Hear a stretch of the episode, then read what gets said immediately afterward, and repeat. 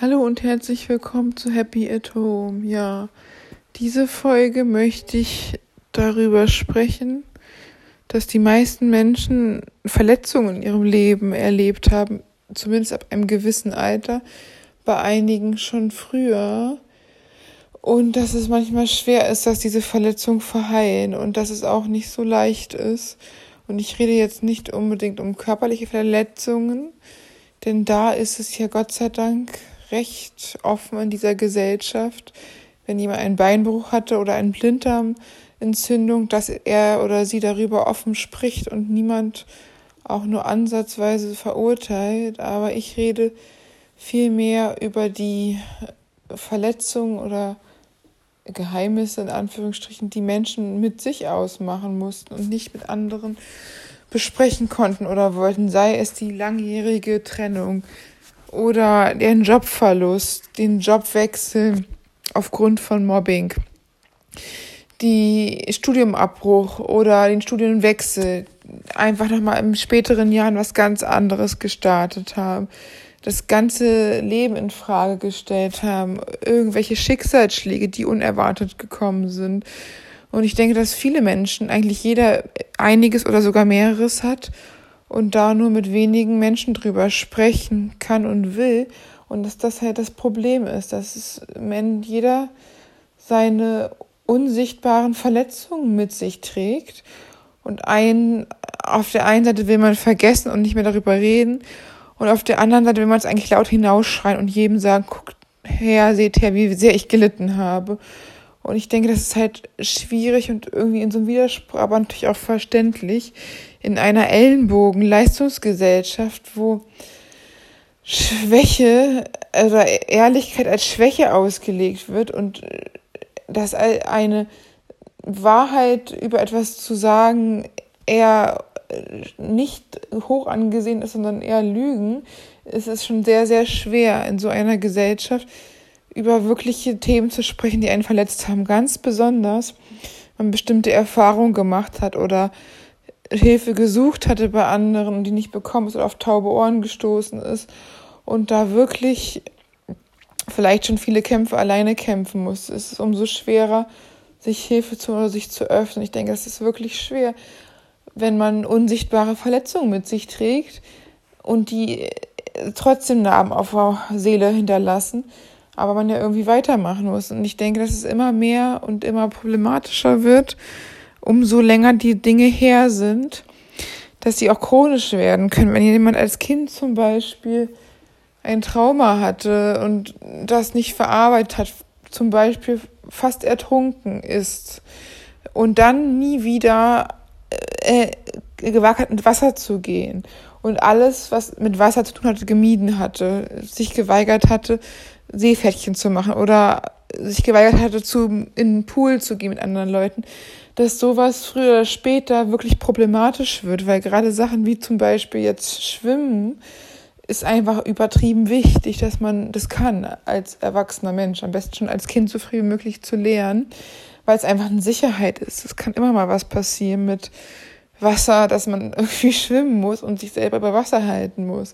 Und wenn man zum Beispiel so ein Trauma hat und dann aufgrund dieses einmaligen schlimmen Erlebnisses das Wasser gemieden hat so sehr, dass man überhaupt gar nicht mehr die Möglichkeit hatte, gerettet zu werden, also beziehungsweise eine andere Erfahrung mit dem Wasser zu machen. Das, das war eine ganz schreckliche Erfahrung, weil man fast ertrunken wäre, aber auch die Möglichkeit gewesen wäre, man kann schwimmen lernen und es passiert gar nichts und eigentlich ist es nur die Angst davor, dass man ertrinken könnte. Aber wenn man dann schwimmen kann, ist die, die Gefahr zu ertrinken ja praktisch gleich null, wenn man nicht ewig äh, stundenlang im Ozean treibt, im offenen Meer, ah, sondern dass man wirklich dann äh, sich aus den normalen Situationen überhaupt keine Angst mehr haben muss, auf eine Poolparty zu gehen oder mit seinen Freunden einen Tag am Meer zu verbringen oder in den See zu gehen oder mal Stand-up-Paddling zu probieren, sondern dass einfach nur die Angst vielleicht das Ganze höher, größer macht und dadurch auch neue Probleme mit sich zieht oder sogar zu neuen Situationen führen kann, dass wenn dann mal niemand weiß, dass da zum Beispiel dieses Wassertrauma ist, nämlich jetzt mal als Beispiel, und dann dieser Mensch als Erwachsener mal von seinen Freunden Pool geschmissen wird und dann total panisch reagiert und dann wieder diese Ertrinkungsangst erlebt, kann es natürlich wahnsinnig schwierig und problematisch werden, wenn eigentlich überhaupt nichts dabei ist, ein Pool zu ertrinken ist ja total unwahrscheinlich und könnte auch gerettet werden, aber dass die Angst noch größer wird und dass alles sich noch verstellt und das Trauma wieder retraumatisiert wird. Und das kann halt passieren, dass wenn jemand äh, so unsichtbare Verletzungen mit sich trägt, mit niemandem darüber redet, vielleicht ist es auch ihm peinlich oder ihr, dass da mal als Kind irgendwie eine unangenehme Situation war. Und dadurch wird es immer schlimmer. Und dadurch kann auch sein, dass andere Erfahrungen, zum Beispiel gute Erfahrungen mit Wasser, zum Beispiel einen Erfolg im Wasser, wie erster Erfolg, erste Abzeichen, ein Seepferdchen zu machen. Kann ja auch noch mehr machen dann und umso mehr man Erfolge sammelt und man sieht, ach, es geht doch, ich kann auch tauchen, ohne unterzugehen, ich kann auch einen Ring hochholen, ich kann auch länger schwimmen, ich brauche gar keine Angst mehr haben, ist gar nicht so schlimm, ist alles total easy und ich brauche überhaupt keine Angst haben. Schwimmen ist total befreiend und vielleicht ist es sogar ein, eine Sportart, die man selber richtig gerne machen wird und vielleicht sogar Talent darin hat, kann alles sein. Und das ist halt, wäre halt schade, wenn das nur, weil man ein blödes Erlebnis hatte, nie wieder macht. Und daraus auch Angst entwickelt. Und daraus kann es halt auch schlimmer werden, wer dann immer wieder das Wasser vermeidet und dadurch Vermeidungsängste hat und dadurch immer unsicher ist und panisch wird, wenn irgendwie, weiß ich nicht, ein Tag am Meer ansteht, weil er als Erwachsener zum Beispiel nicht schwimmen kann, umso gefährlicher und umso schlimmer ist es eigentlich. Und ich finde es einfach mega traurig, dass es halt auch so wenig anerkannt ist. Ich denke, solche Dinge wie Schwimmen können 99 Prozent der Menschen zumindest die in Deutschland groß geworden sind, schon allein schon wegen Schul. Schwimmen ist halt man spätestens in der dritten Klasse und viele haben auch schon vorher ihr Seepferdchen oder andere Abzeichen gemacht. Und es ist ja auch wichtig, aber ich denke halt bei anderen Dingen ist es ja anders. Das ist wirklich, weiß ich nicht, Individualtraumata oder Individualerlebnis. muss nicht mal ein Traumata sein. Bei Kindern reicht auch schon weniger weil die einfach große Angst hatten und sich hilflos gefühlt haben. Zum Beispiel, dass sie mal länger alleine gelassen worden sind oder irgendwie, weiß ich nicht, Ängste hatten und niemand sie gehört hat oder so. Da können schon kleinere Sachen, die eigentlich auch nicht wirklich schlimm sind, aber trotzdem zu großen Angst bei Kindern führen, wenn sie sich hilflos und ohnmächtig gefühlt haben. Und dadurch kann halt die Angst verstärkt werden. Das ist eigentlich super schade, wenn man darüber nachdenkt, dass Menschen normal und eigentlich total ähm, glücklich weiterleben könnten, aber vielleicht durch ihre unsichtbaren Verletzungen auch eine gewisse Scham haben, mit niemand darüber reden wollen und dadurch das mit sich tragen und immer irgendwie so eine Last auf sich haben.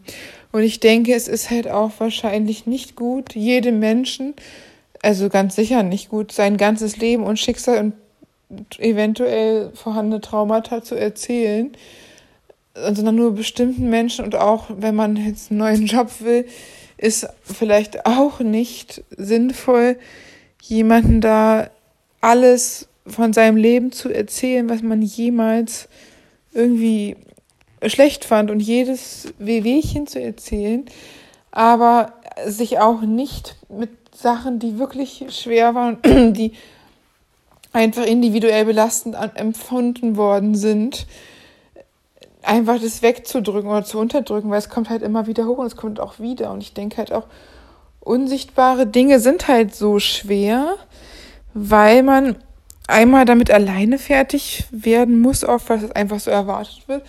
Und dann auch, dass man sich, wenn man sich offenbart, eventuell nicht ernst genommen wird, weil Menschen, die nicht selber bestimmte Krankheiten oder Erlebnisse oder Erfahrungen hatten, es gar nicht so verstehen können. Einfach nicht mal aus Arroganz oder dass man den Menschen egal ist, sondern einfach weil sie selber nicht betroffen sind und wer bei Sachen nicht betroffen ist, hat einfach da Schwierigkeiten, sich in sowas reinzuversetzen. Ich kann mir auch nicht vorstellen, wie es ist, wenn man nichts mehr hört. Also ich kann es mir einfach nicht vorstellen, wie es ist, taub sein. Ich habe es mir schon öfter mal gewünscht, vor allem wenn ich echt im Lärm ausgelastet war mit Handwerkern über mir, die äh, Vorschlaghammer rausgeholt hat und die Wohnung renoviert hatten. Aber ich kann es mir einfach nicht vorstellen, wie es ist, nichts mehr zu hören. Und ich denke halt auch bei anderen Menschen ist es so genauso, wenn man nicht gerade selber so eine Erfahrung hatte, dass man sich es einfach nicht vorstellen kann. Und das ist halt das Problem, dass einfach die Vorstellung fehlt, weil es so eine, weil man es halt noch nie erlebt hatte. Man hat noch nie einen Tag nicht gehört, seit seiner Geburt zum Beispiel. Und man kann sich nicht vorstellen, wie etwas ist, wenn man es nicht selber hatte. Davon ist leider so. Man kann auch sagen, dass auch vielleicht bei manchen Menschen traumatische Dinge trotzdem verarbeitet werden können, wohingegen bei anderen Menschen Dinge, die noch nicht mehr traumatisch sind, aber für sie selber so empfunden worden sind und dann halt eben auch traumatisch waren. Dass zum Beispiel ein Kind einen Hundebiss hatte, der objektiv gesehen nicht gefährlich war und auch nicht lebensbedrohlich oder auch nicht genäht werden musste, aber für das Kind, was klein ist und es so ein schlimmes Erlebnis war, dass es trotzdem Trauma ausgelöst haben kann. Einfach diese, so ein Hund, der ein Kind gebissen hat, das ist trotzdem auch für das Kind ein sehr schlimmes Erlebnis und es dann seitdem Angst vor Hunden hat. Und das ist ja nicht nur die körperlichen Dinge, es ist ja auch die emotionalen Dinge. Wenn ein Mensch immer wieder lieblos behandelt worden ist von seinen Eltern oder von seinen Mitschülern ausgegrenzt worden ist über eine lange Zeit, und gemieden worden ist, nicht beachtet worden ist, wie Luft behandelt worden ist, gedemütigt oder verletzt worden ist oder in Partnerschaften emotionale Gewalt zum Beispiel erlebt hatte, dann hat der Mensch auch keine Narben davon, außer unsichtbare Narben aus der Seele. Und ich denke, das ist halt das Problem. es wird unterschätzt, was so die Psyche alles äh, mitmachen muss unter Umständen und auch was, dass, dass da schwerwiegende Sachen sind bei Menschen, wo man sich das nicht vorstellen könnte, dass sie wirklich extreme Sachen durchmachen müssen und es ihnen schlecht geht. Und auch wenn sie immer lächeln, zum Beispiel in die Kamera, irgendwelche Influencer, die, weiß ich nicht, irgendwelche Sachen verkaufen und Proteinshakes bewerben und sagen, ja, wenn man den Proteinshake nimmt, läuft das Leben und eigentlich müssen sie total hungern, damit sie nicht zunehmen, weil sie sonst ihre Werbeverträge verlieren und vielleicht sogar schon in der Anorexie sind. Und das ist wirklich eine sehr schwere Krankheit, habe ich auch eine Folge zugemacht.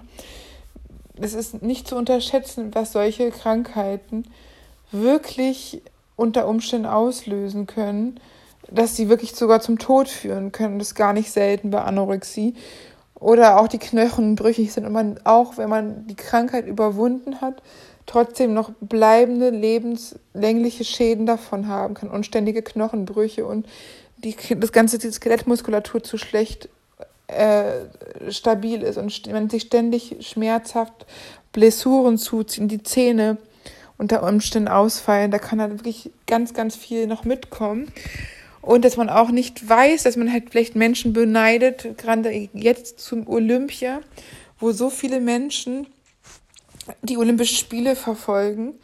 Und das ist ja auch irgendwo total beeindruckend, wenn ich die Menschen so sehe. Das sind Leistungssportler und ich bewundere die halt auch, weil ich weiß halt, Leistungssportler sind halt auch extrem disziplinierte Menschen, die unheimlich starke Leistung bringen. Das ist echt nicht zu unterschätzen, ganz besonders, wenn man sieht, was das auch für ein Verzicht ist, was man halt eben nicht sieht. Man sieht es halt eben nicht. Man sieht halt einfach nur diese super gestählten, modelathletischen Körper mit sogar schon Sixpack, sogar bei den Frauen. Und dann denkt man, wow, so tolle Leistungssportler, die so jung und schön und schlank und perfekt aussieht und manche ziehen auch noch tolle Werbeverträge an Land und dann kriegen sie auch noch von Adidas und Nike richtig coole Kleidungsstücke direkt ins olympische Dorf ähm, geliefert und die sehen auch schön aus und dann kriegen sie Kosmetikbehandlung und irgendwelche Physiotherapeuten und und und, was man halt so denkt, wenn man vorm Fernseher sitzt. Aber dass das dann eine unheimliche, eiskalte Diät ist, dass Menschen, obwohl die halt wie irre trainieren, ähm, trotz alledem eine krasse Diät haben, besonders bei bestimmten Sportarten. Also eine Kugelstoßerin wird jetzt nicht an anorektisch sein höchstwahrscheinlich, sondern die brauchen ja richtig Masse und da ist ein bisschen Übergewicht auch überhaupt nicht im Problem, sondern Menschen, die wirklich extrem dünn sind, die extrem sind, wie äh, gerade Leistungssportlerin, das ist auch gerade in der Presse recht hoch gegangen, dass eine Sportlerin, die nur ein Meter, bei 1,73 Meter nur 48 Kilo wiegt, also im krassen Untergewicht ist. Also eigentlich schon in der Anorexie und die meinten auch schon, dass es eine Sportanorexie ist. Äh, es gibt ja Anorexie nervosa und Anorexie mit auf den Sport bezogen. Und ich denke halt, ich hätte es auch nicht gedacht, zum Beispiel als ich noch so viel feiern war und unterwegs und tanzen war und viel Sport gemacht habe, habe ich auch Unmengen gegessen, wie so ein richtiger Mann. Ne? Und wenn man dann halt so, diese Frau ist fast so groß wie ich, aber trainiert sich die Muskeln und die Seele aus dem Leib und ist trotzdem nicht. Also wenn ich mit meinen damaligen äh, Kalorienverbrauch in der Jugend nicht ordentlich gegessen hätte, wäre ich auch richtig dünn, also extrem dünn gewesen. Vielleicht sogar anorektisch, aber ich habe ja immer viel gegessen. Das mache ich ja immer noch. Aber ähm, bei denen ist es halt auch, ich denke, ich habe immer gedacht, dass Sportler dann halt auch essen können, was sie wollen, aber dass es anscheinend nicht so ist und dass man nicht nur das sieht, sondern auch ganz besonders, was ich halt noch viel, viel schlimmer finde, Menschen in anderen Ländern, die wirklich da von ihren Trainern bedroht worden sind. Da war jetzt ja eine ukrainische Sportlerin, die ins Polen ins Exil geflüchtet ist, weil sie ihr gegen ihre Trainer widersprochen hat. Und die werden halt wirklich geknechtet.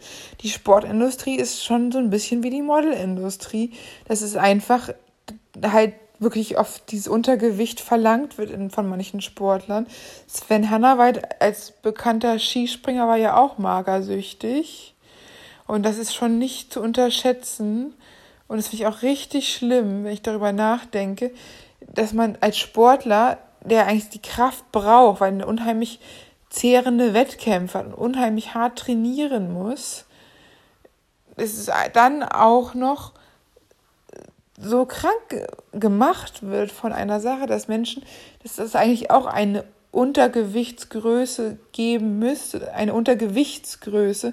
Man sagt so und so Gewicht und darunter darf man nicht an den Start treten, weil die einfach ausgezehrt sind. Und vielleicht kriegen die ihre Superkarriere, vielleicht sterben die aber auch mit, mit Mitte 30.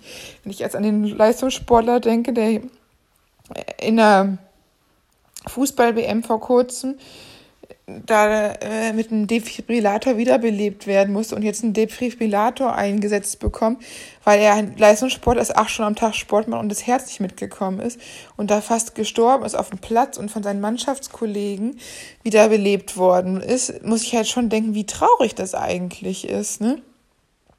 Dass es auch Menschen sind, die eigentlich nach außen das perfekte Leben haben, super Body, weil die machen nichts anderes den ganzen Tag Sport, aber trotzdem auch ihren Körper zu Grabe tragen können. Dass es irgendwie Leistungssport nicht nur äh, den sexy Body hat und die ganzen Fans und vielleicht sogar noch ein volles Konto, obwohl bei vielen Leistungssportlern, die gar nicht von ihrem Sport leben können oder das auch nur nebenberuflich machen und noch ein zweites Standbein brauchen, ganz besonders in Deutschland, da kann man da in meisten Bereichen auch ähm, Leute, die sogar Weltmeister werden, nicht davon leben und es ist halt unglaublich, wenn man darüber nachdenkt eigentlich, obwohl die ja dafür sehr viel in Kauf nehmen und sehr viel Verzicht haben. Jetzt mal abgesehen von Profifußballern, die wirklich überbezahlt sind, sind andere Sportler unterbezahlt und unterernährt und wirklich bezahlt mit ihrem Körper und das denke ich halt auch, ne?